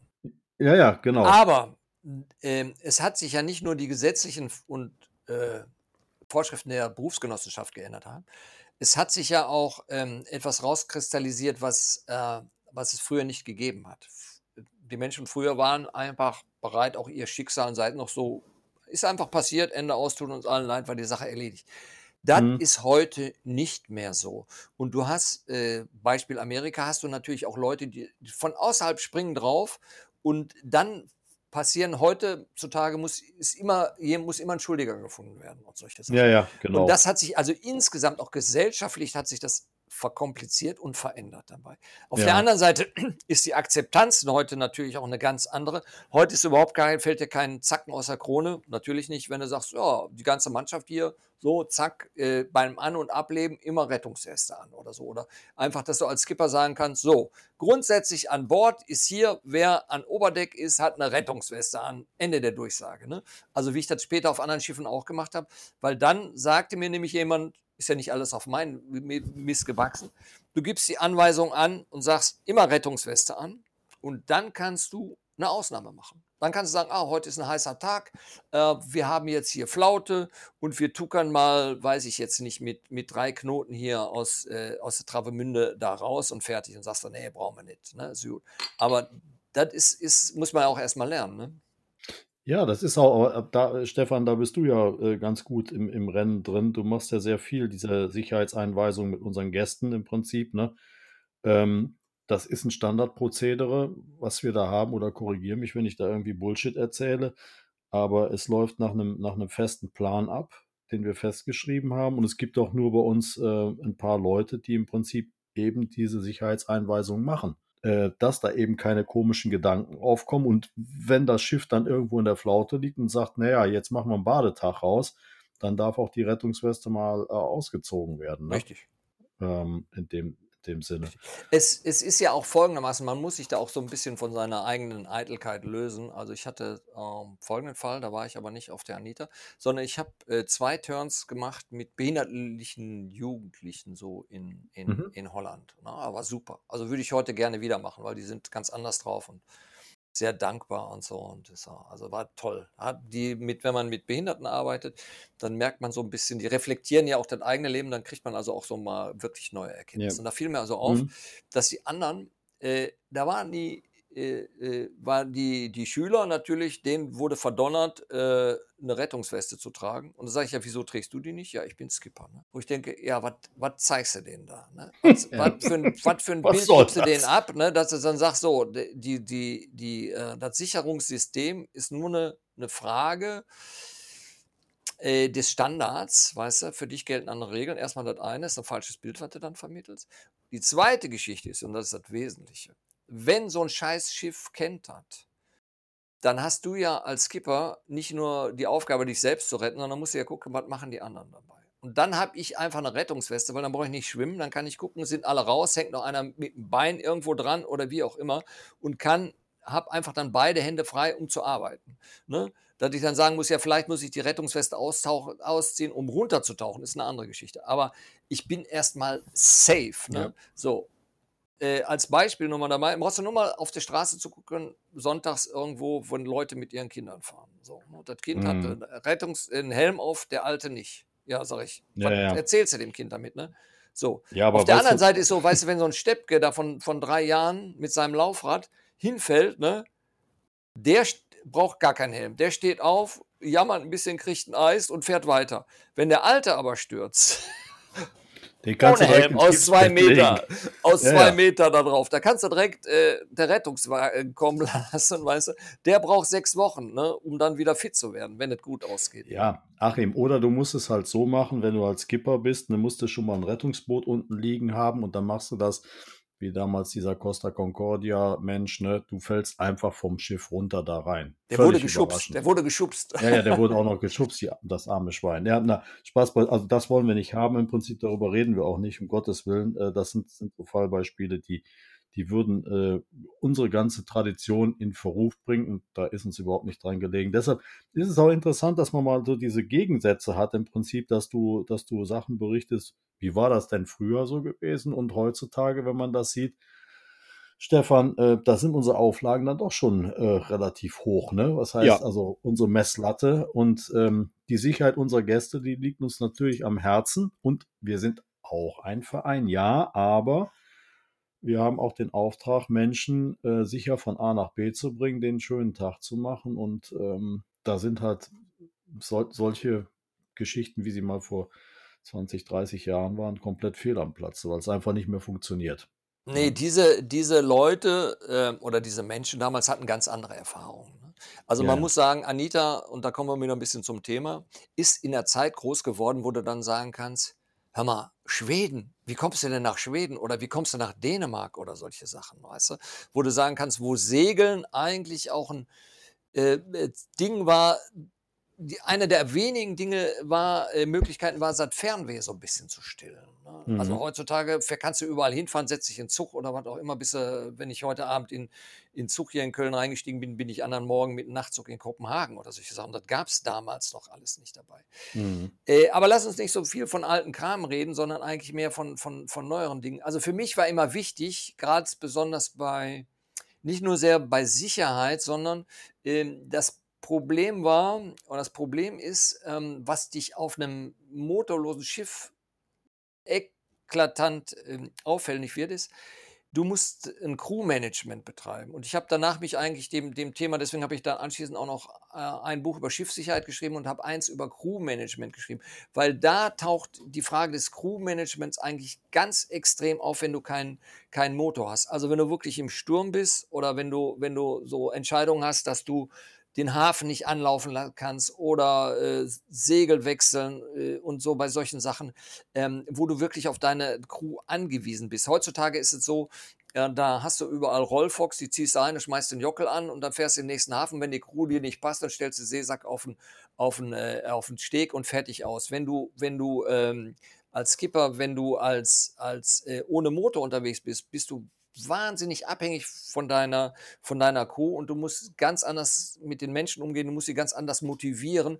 Und ich habe daraufhin mich mal so ein bisschen weitergebildet und habe dann mal einfach auch Workshops gemacht mit meiner Crew, wo wir jemanden äh, von der Luft hatten, so ein Crew Resource Management und, und, und, und solche Geschichten, einfach um zu, zu kapieren, wie gehe ich mit meiner Crew um.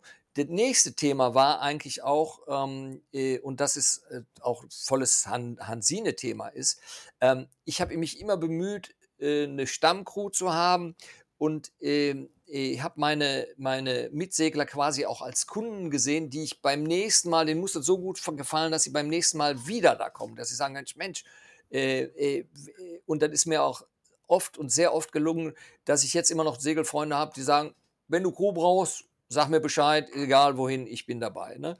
Äh, das ist äh, einfach der, der Punkt dabei und da musst du dann gucken, als Skipper musst du ganz anders mit umgehen. Und ganz besonders ist Mhm. das wichtig für Menschen, die sagen, ich würde ganz gerne äh, Charter-Turns anbieten, um auch ein bisschen kommerziell oder ein bisschen Geld reinzukommen.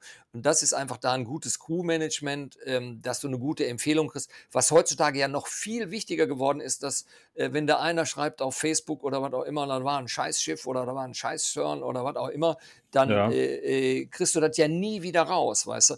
Und da äh, muss man wirklich drauf achten und äh, das habe ich da also auch gelernt. Ne? Deswegen habe ich die Bücher geschrieben, habe mich dann intensiv mit Crewmanagement ähm, auseinandergesetzt und habe dann also auch mal wirklich die, die Fehler, die ich früher gemacht habe oder die Fehler, die passiert worden sind und so dann analysiert, um zu sagen, na, das soll mir nicht noch wieder, nicht wieder passieren. Ne?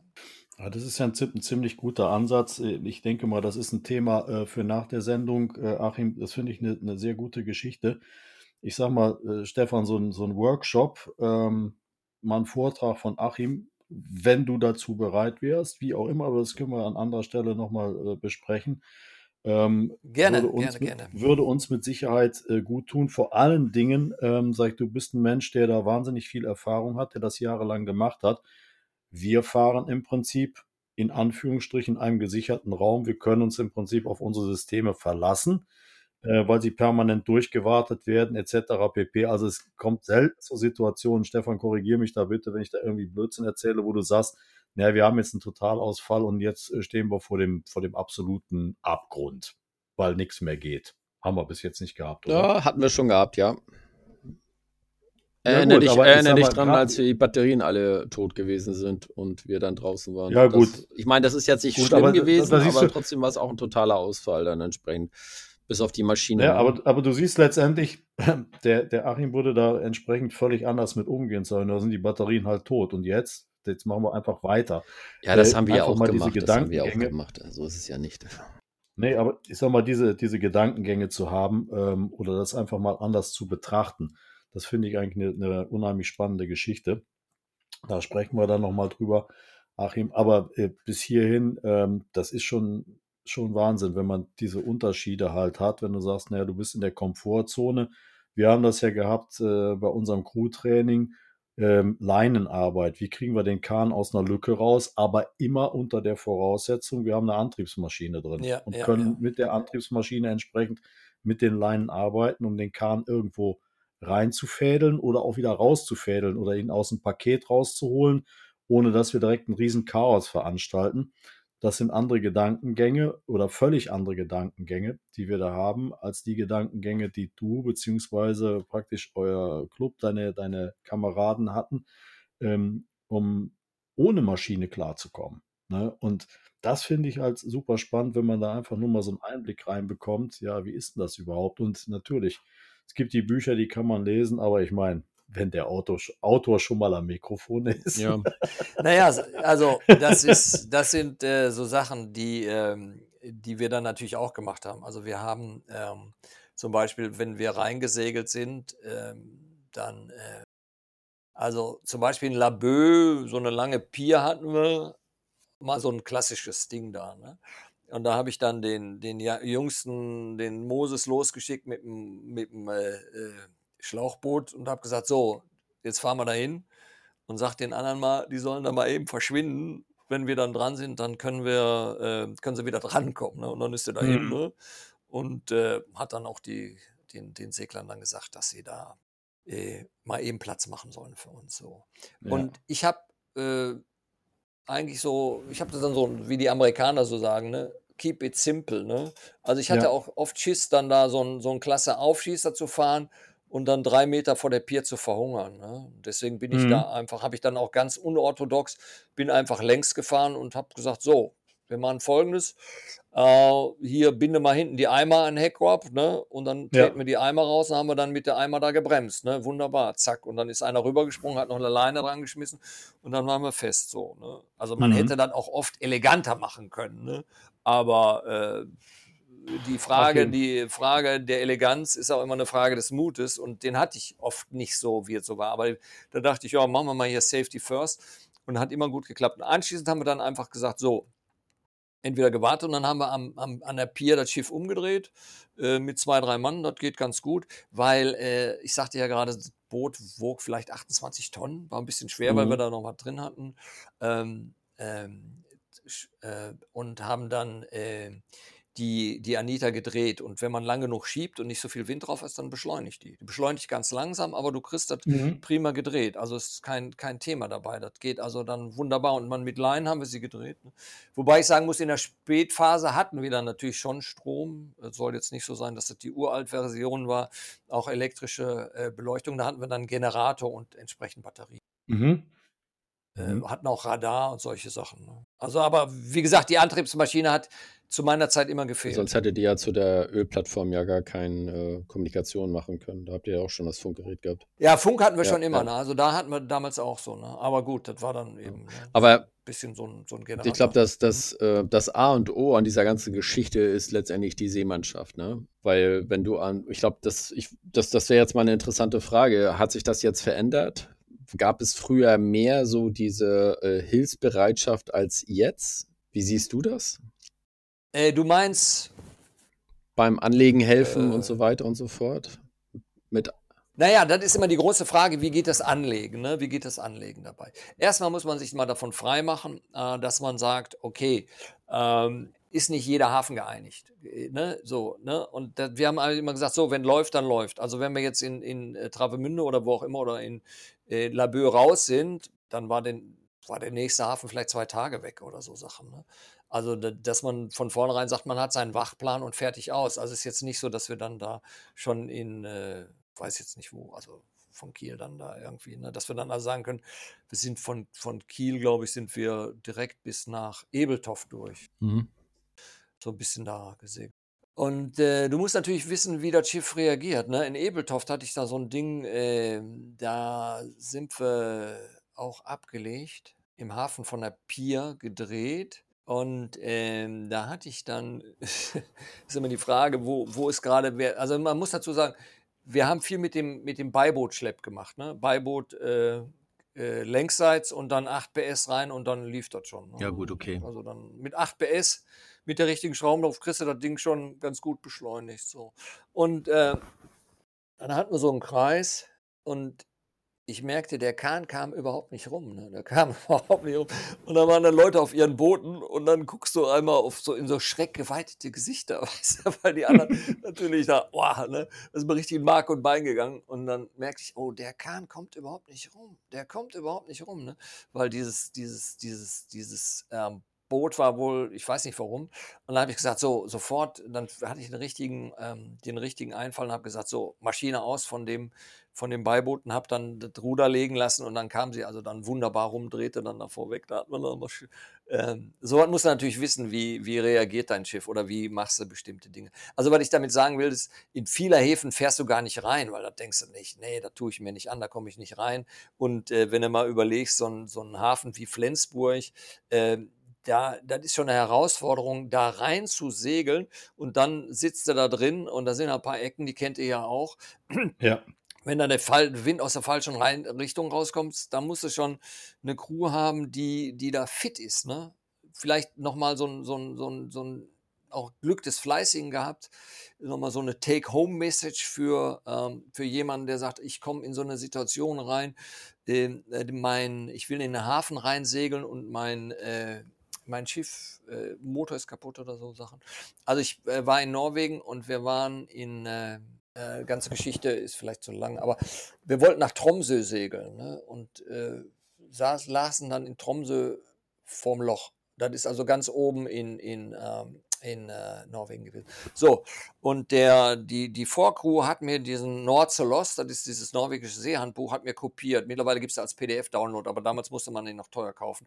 Und da hat er mir die, die, äh, die, äh, die, die Zufahrt bis Tromsø gegeben. Und äh, man muss wissen, Tromsø hat drei Zufahrten, also die anderen liegen weiter nördlich, weil er hatte dann, die nächsten Türen gingen dann von, von Tromsø aus nach Spitzbergen und in Spitzbergen habe ich wieder übernommen. So. Und äh, deswegen hatte ich nur die südliche Zufahrt und der Wind stand so scheiße. Davor ist so eine, so eine Enge, die nennt sich Rüstraumen. Also das ist einer der stärksten äh, Gezeitenströme weltweit überhaupt. Also ist, so, ist nicht so lang, aber der macht so, ja, acht Knoten. So bei normalen macht er acht Knoten dagegen. Und dann dachte ich, ach du Scheiße, wie kommen wir denn da durch? Und dann habe ich schon mal geguckt, gibt es da einen äh, kleinen Hafen vorher, wo ich sagen kann, ja gut, ich lege das da an und dann muss die Crew dann da eben hin, kam kein Hafen. Und dann haben wir da vorgeankert und äh, ich wusste natürlich, wann der Strom kippt. Ne? Und der Wind stand so genau göttlich. Also wir hatten genau achterlichen Wind auf diese Meerenge, auf dieses Stromding da drauf. Ne? dann habe ich gesagt, weißt du was, so eine Situation kriegen wir noch mal, nicht nochmal, wir fahren jetzt einfach durch, egal. Ne? So, und Anita dann äh, mit neun Knoten, hatte ich noch ein bisschen Muffe äh, und habe dann den, äh, den den, das Beiboot mit dem Außenboot da hinten nachgeschleppt, weil ich dachte, naja, wenn irgendwas kommt oder wenn wir irgendwie Probleme haben, dann können wir da mit dem Beiboot sind wir dann schneller, können wir uns helfen. So. Und dann sind wir durch diesen, äh, voll durch diesen Strom durch, der dann, äh, wir mit neun Knoten rein und der mit acht Knoten entgegen. Ne? Das ist dann, hat dann so wie, wie wild was. Also die Strecke ist jetzt nicht lange, sind noch 500 Meter oder, oder 400 Meter. Mhm. Also ist ne, so. Aber auf jeden Fall, so. Und da ist mir erstmal ein großer Stein vom Herzen gefallen, dass ich dann sagte, oh, und wir hatten sechs, sieben Windstärken da, ne? sechs, sieben Windstärken, hat er ganz anständig geblasen. So, und dann äh, Tromsø in den Hafen rein, da war ich noch zu dem Zeitpunkt, noch nicht reingesegelt, ne? und denke, oh, jetzt, ne? Und der, der Rudergänger, der sehr erfahren war, der so ein paar Reisen von mir gemacht hat, ne? sagte, das schafft die Kuh, kann das nicht. Und da habe ich zu ihm gesagt, aber ich kann das. Wenn du genau das machst, dann geht das. Eine große Schnauze gehört natürlich zu. Man muss der Crew natürlich manchmal auch Sicherheit geben, ne? dass man sagen kann, wir schaffen das und ich habe da einen Plan. Ne? Und ähm, dann habe ich aber gesagt, so, wir fahren vor den Hafen und drehen wieder um. Ich will da nur mal reingucken, wie das so aussieht.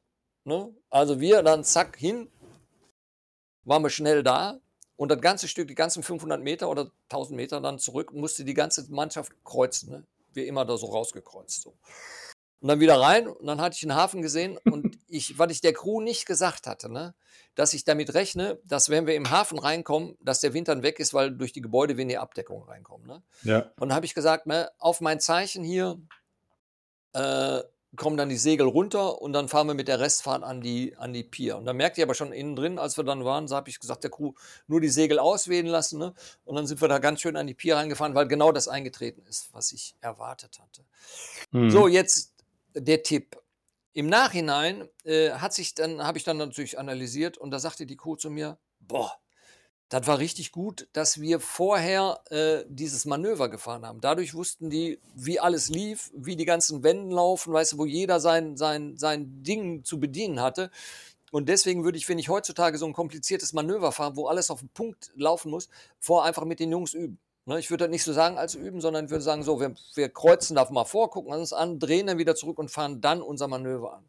Weil ich habe gemerkt, ich brauchte eigentlich für diese Sachen immer einen Moment, wo ich dann sagte, so, jetzt traue ich mich. Also müsst Ja. ihr euch so vorstellen, stehst auf einem 5-Meter-Brett, ne? Weißt du, da musst du dann auch mal sagen, ich muss mir erst mal 30 Sekunden an die, an die Situation gewöhnen, dass ich da gleich runterspringe, ne? Weißt du, so ein bisschen mal Luft Ja. holen und mal Mut fassen. Und ähm, äh, dieses, dieses Mut fassen brauchte ich da auch. Ne? Also deswegen, ähm, übt das vorher, wenn ihr das äh, wissen wollt, wie das klappen muss und so, dann das, und wenn man, wenn du das Gefühl hast, dass die Crew jetzt soweit ist und jeder weiß, wie das geht und jeder weiß, wie der Fender reinläuft und solche Sachen und übt das so lange, bis es, bis es passt. Ne? Also das ist eine ganz, ganz wichtige Sache. Und wenn du merkst, das passt nicht, das stimmt irgendwo nicht, dann brecht das Manöver rechtzeitig ab. Also das war so eine Erfahrung, ich war nicht mit Anita, aber ich war mit äh, in, äh, äh, bin nach Helgoland gesegelt und wir haben in Flieland äh, Halt gemacht. Und Flieland, da geht vor dem Hafen so ein scheiß Querstrom vorbei. Wenn ich gewusst hätte, da wäre ich da nie hingefahren. Ne? So, und da habe ich dann nicht selbst ans Ruder gehen, sowieso. Skipper niemals ans Ruder oder derjenige, der kommandiert, niemals ans Ruder, weil dann bist du da gebunden. Dann kannst du nur schreien. So, aber manchmal ist es eben wichtig, dass man bestimmte, der, du kannst bestimmte Dinge an Bord in einer bestimmten Reihenfolge machen. Ne? Du kannst erst das Segel hochziehen und dann festmachen. Wenn du es festmachst und hochziehen, geht es nicht. Und wenn das vorher falsch gemacht ist, musst du erst wieder zurück, alles auf Null und dann richtig machen. So. Und wenn du als Skipper nicht am Runder gebunden bist, dann kannst du überall mal helfend beispringen oder genauer gucken oder kannst nach vorne gehen und kannst sagen, lass es machen, so oder so oder so. Also deswegen niemals ans Ruder. Deswegen habe ich da den Rudergänger hingestellt, der war nicht so super erfahren. So, ne? Und hatte dann äh, in Flieland, äh, sage ich so, wir, wir halten vor, wir halten vor, dass wir da reinkommen, so, ne? Fährst du so ein bisschen, ne? Und dann habe ich gesagt, jo, das geht schief, ne? Sag ich so, wir brechen ab, fahren nochmal an. Sag ich zum Rudergänger, sag ich, scheißegal. Wenn wir da zehnmal abbrechen, das ist mir jetzt trivial, bis wir dann sicher sind und fahren rein. Ne? Also das ist jetzt äh, äh, äh, also kein, kein Hafenkino, ne? wo du dann sagen kannst, ne? sag ich meiner Crew gesagt, hör mal, wir fahren hier in die Wand rein, ne? unangespitzt hier, ne? dass es kracht oder so, aber wenn man kein Hafenkino, in dem hier einer anfängt zu schreien oder dies oder jenes, ne? sag ich so, das üben wir vor. Ne? Und deswegen, und anschließend, um noch darauf zurückzukommen, auf äh, äh, Tromsø, ne? Erzähle ich jetzt mal uneidlerweise, dann kamen dann Deutsche an, die das so vom Ufer gesehen haben und gesagt haben, boah, so eine große Yacht hier, ohne, ohne Maschine reingesegelt und dann gepasst. Ne? Und dann dachte ich, ja, siehst du, hat mir Glück. Ja, also du hast, du hast in dem Fall einen Eindruck hinterlassen. ja, ist Aber richtig. ich denke, grundsätzlich ist das ja so, ähm, wenn du Maschinenunterstützung hast oder technische Ausstattung drin, äh, jedes Schiff hat seine Eigenarten. Ähm, und was du eben gut beschrieben hast, halt die Seemannschaft oder der Zusammenhalt der Mannschaft oder das Timing im Prinzip, das ist natürlich ähm, ohne die Maschine wesentlich wichtiger. Ähm, bei uns ist es aber Richtig. auch so, ähm, dass du auch je nach Ausbildungsgrad oder, oder Menschen, die sich mit Booten auskennen oder weniger, setzt du die auch entsprechend ein und sagst, pass auf, du gehst jetzt besser nicht an die Leine, du machst lieber das da, weil da fangen wir erstmal mit an. Ne? Ja, richtig. So dass das auch vernünftig läuft und Hafenkino will keiner von uns haben, äh, schlussendlich. Und wenn etwas in die Hose geht oder du merkst, ähm, das funktioniert jetzt nicht, ja, dann fährst du halt nochmal einen Kringel. Dann Genau. ist, das- dann ist das halt so, weil keiner riskiert letztendlich äh, die Struktur oder dass das Schiff irgendwo einschlägt oder ein anderes Richtig. beschädigt, Menschen, Menschen zu Schaden kommen und, Genau. und, und. Wird auch nicht auf eine Pier gesprungen, sondern wir warten einfach ab, bis das Schiff so weit dran ist, dass man übersteigen kann und, und, und. Genau. 100.000 Möglichkeiten und das ist eigentlich das Wichtige. Das findet aber zum Glück auch überall statt, dass da eine Weitsicht ist und ein entsprechendes Sicherheitsdenken und ähm, Auf jeden Fall, auch, ja. das, Ja, das, ist auch, das ist auch gut so.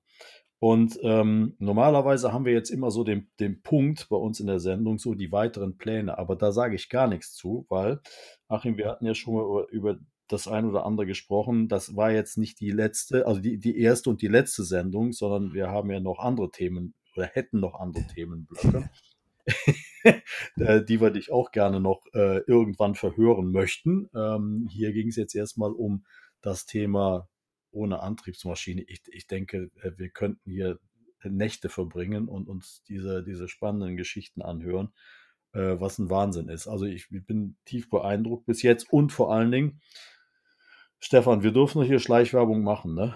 Ähm, Oder? Machen wir sowieso schon mal die ganze Zeit. Ja, eben, deshalb machen wir das auch. Also es ist wirklich spannend, ähm, wenn ihr da draußen äh, Lust habt. Ähm, schaut einfach mal nach. Achim Dunker hat wirklich tolle Bücher geschrieben. Ich habe hier auch ähm, die Bücher stehen, das darf ich ruhig sagen. Und ähm, da steht wirklich eine ganze Menge drin und es ist auch spannend. Und das, was ihr jetzt hier in der Kürze gehört habt, das kann man natürlich da in größerer Breite nachlesen. Und ähm, das ist wirklich eine absolute Bereicherung für das, was wir Traditionalisten so tun. Und dann noch eine Stufe weiter, wir haben keine Antriebsmaschine. Also da erstmal, äh, lieber Achim, ganz, ganz herzlichen Dank, dass du, dass du ähm, A, die Zeit hattest, äh, uns mal zur Verfügung zu stehen, so ein bisschen Rede und Antwort. Und du warst ja auch schon auf Hansine gewesen, ne? Vergangenes Jahr war das. Ja, ja, richtig? richtig. Ja, Ja, genau. Ähm, aber wir, wir werden das nochmal wiederholen, damit du da noch andere, ähm, sag ich mal, Erinnerungen mit verbinden kannst. Ne? Das war ja. ja, aber Stefan ist ja da, ne? Stefan, du bist doch auf der Trave Ja, ich unterwegs, bin oder? Mittwoch, Donnerstag bin ich da.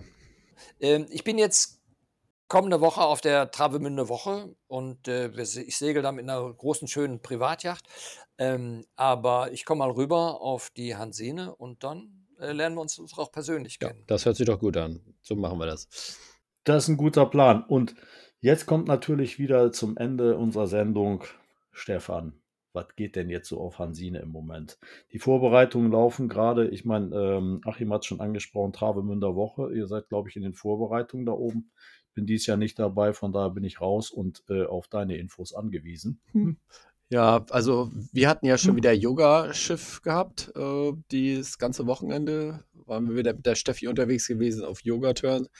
Äh, diese Woche sind wir mit den Kinderwegen unterwegs. Das heißt, äh, wir haben wieder die großen Piratenfahrten für die Kinder äh, aus den äh, entsprechenden Kindergärten und Schulen. Äh, das wird ja immer organisiert von der Kinderwege in Lübeck. Und ja, dann äh, gibt es dann noch ein paar Privatfahrten und äh, dann wird nächste Woche, beziehungsweise diese Woche, Ende der Woche, wird dann das Schiff ausgerüstet für die Travemünder Woche. Ja, und äh, zwei Tage davon bin ich dann auch mit äh, entsprechenden Gästen unterwegs, was das angeht. Also es läuft bei uns.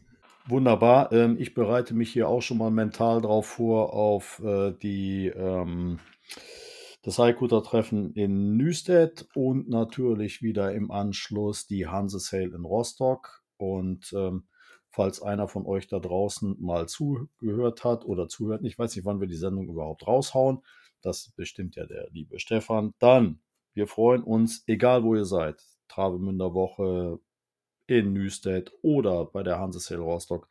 Kommt einfach vorbei, kommt bei uns auf die Holzplanken drauf, wir schnacken eine Runde und vielleicht lernen wir uns auch mal persönlich kennen. Uns würde das sehr freuen. Ähm, ich für meinen Teil bin für heute durch. Also nicht, dass ich durch bin, aber thematisch sind wir durch. Und äh, last but not least, ähm, sage ich ähm, vielen Dank, dass ihr wieder dabei wart. Ähm, Grüße aus dem Rheinland und ähm, denke, das vorletzte Wort hat der Stefan und das letzte Wort würde ich heute gerne dem Achim übergeben und bin raus. Bleibt gesund, äh, bleibt uns treu. Bis bald, euer Markus. Ja. Macht's gut. Wie gesagt, bei uns hat der Gast natürlich immer das letzte Wort. Ähm, wie, ich verabschiede mich auch hier von eurer Seite und wie gesagt, ihr könnt natürlich äh, alle Informationen bei uns auf Instagram, auf Facebook, auf Twitter oder auf unserer Webseite www.heikutter-sansine.de nachschauen. Und das Wort geht an den lieben Achim. Ja, vielen Dank für eure Einladung, vielen Dank für eure netten Worte, äh, dass ich jetzt hier mein, mein Garn spinnen durfte. Ähm, das kann ich nur zurückgeben. Also Hansine ist eine kommende Leidenschaft von mir, weil da wird die Seemannschaft und das Segelei auch so mit so einer, ja, mit so einer äh, netten Ernsthaftigkeit äh, betrieben, die mir Bewunderung abverlangt. Finde ich sehr, auch euer Enthusiasmus, wie ihr da trotz aller Widerstände weiter an dem Schiff arbeitet, nach vorne bringt und so wirklich nicht nur gegen Stürme, sondern auch gegen Flauten ankämpft. Ganz, äh, ganz tolle Sache.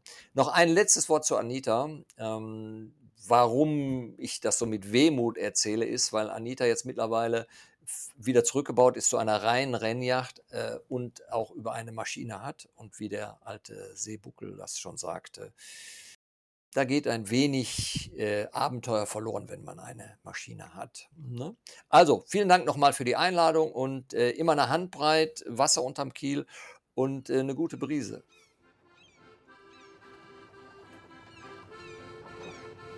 All hands on deck. All hands. Klar zum Ablegen.